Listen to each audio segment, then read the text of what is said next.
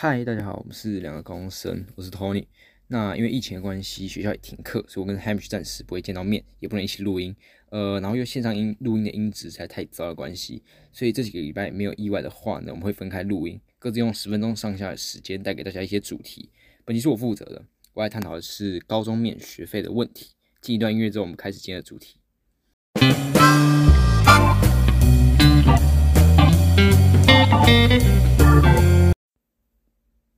好，首先是高中职免学费的政策。一，我们教育部的国民级学前教育署公布，这个政策是为了落实家庭的。呃，就学经济负担、尊重教育选择以及保障教育机教育机会均等的这些目的，那并且落实这个十二年国教的教育目标。好，那自一零三学年度起，高中生的家庭年所得在一百四十八万以下，那经过申请就可以免学费。好，那依照我们台北市教育局的公告啊，呃，公立高中一年级到三年级的总学费可以分成学费跟学杂费。那学费固定是六千两百四十，那学杂费大概落在一千八百元上下。申请免学费呃，只要通过的话，就是可以免缴学费，但是学杂费的一千八百元还是要缴的。OK，好，那既然是一零三年公布的，我们就来看一下相关的数据。呃，我利用这个行政院主计处公布的数据，查到一零四年到最近一百零八年的这个家庭连锁的五等份数据，第四等份大概是落在一百二十万上下，那第五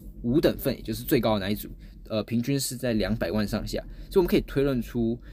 免学费的门槛定在一百四十八万，应该是做所谓的排付的资源分配。好，那因为台湾有过半的家庭是可以申请的。好，那当然啊，政府定出这样免学费的优惠是可以促进就学，那避免因为经济因素而失学。本来目的是非常好的，但是我觉得在现在学校的申请状况与当初的宗旨是有一些出入的。我们来看几个例子哦。呃，如果雷同就纯属巧合了。那我先假设有一个家庭，他妈妈是家庭主妇，也就是在报税上所所呃所得是零的意思。那爸爸比较厉害，他在海外的公司上班，也长时间不会再待在台湾，呃，但是他会定期寄足够的钱，让家台湾这边的家庭能够正常的运作。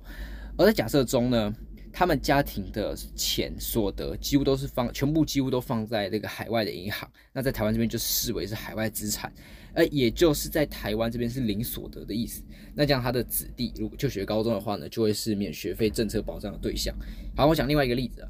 这样呃，这个家庭呢，全部人都在待在台湾，爸爸跟妈妈在台湾合开了一间店，那经营的很好，也生意兴隆。但他们却有少认列收入的情况，也就是可能少开统一发票啊，呃，有点类似逃漏税的概念。呃，我这边讲文言一点，就是少认列收入了。好，那他的子弟也可能就是，也就是这个政策保障的对象。好，以上两种情况呢，事实上他们子弟的生活条件或求学条件是优于很多其他人的。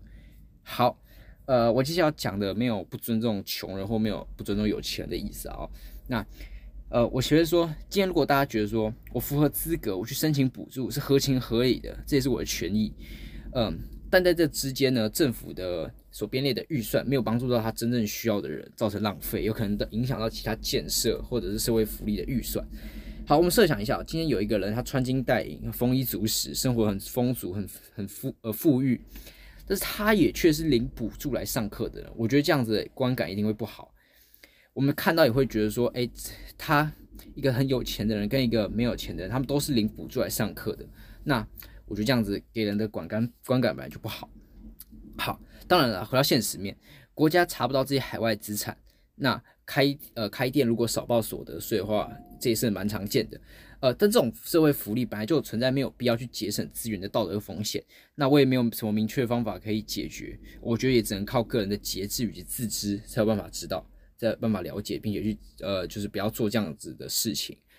好，询问过我们学校某班的班长，他说，呃，他们班三十五、三十六人之中有申请免学费补助，大概就有一半以上的人，那状况之盛行，由此可见嘛。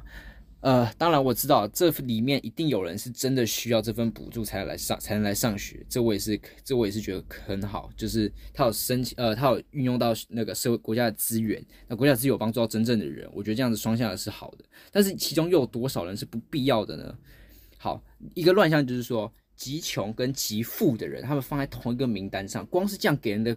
观感本来就不好。OK，当然我知道每个人的成长背景、成长的家庭背景可能不一样。像我出生到长大的家庭呢，呃，在社会上也算是中产家庭，那也是免学费保障的对象之一。但是从小我爸妈就没有打算让我去申请，毕竟家里衣食无缺嘛，那也没有必要，更没有更没有需要去接受这一份补助。好，那我希望今天这集 podcast 可以带给大家一些改变啊，一些去认知这件事情。那呃。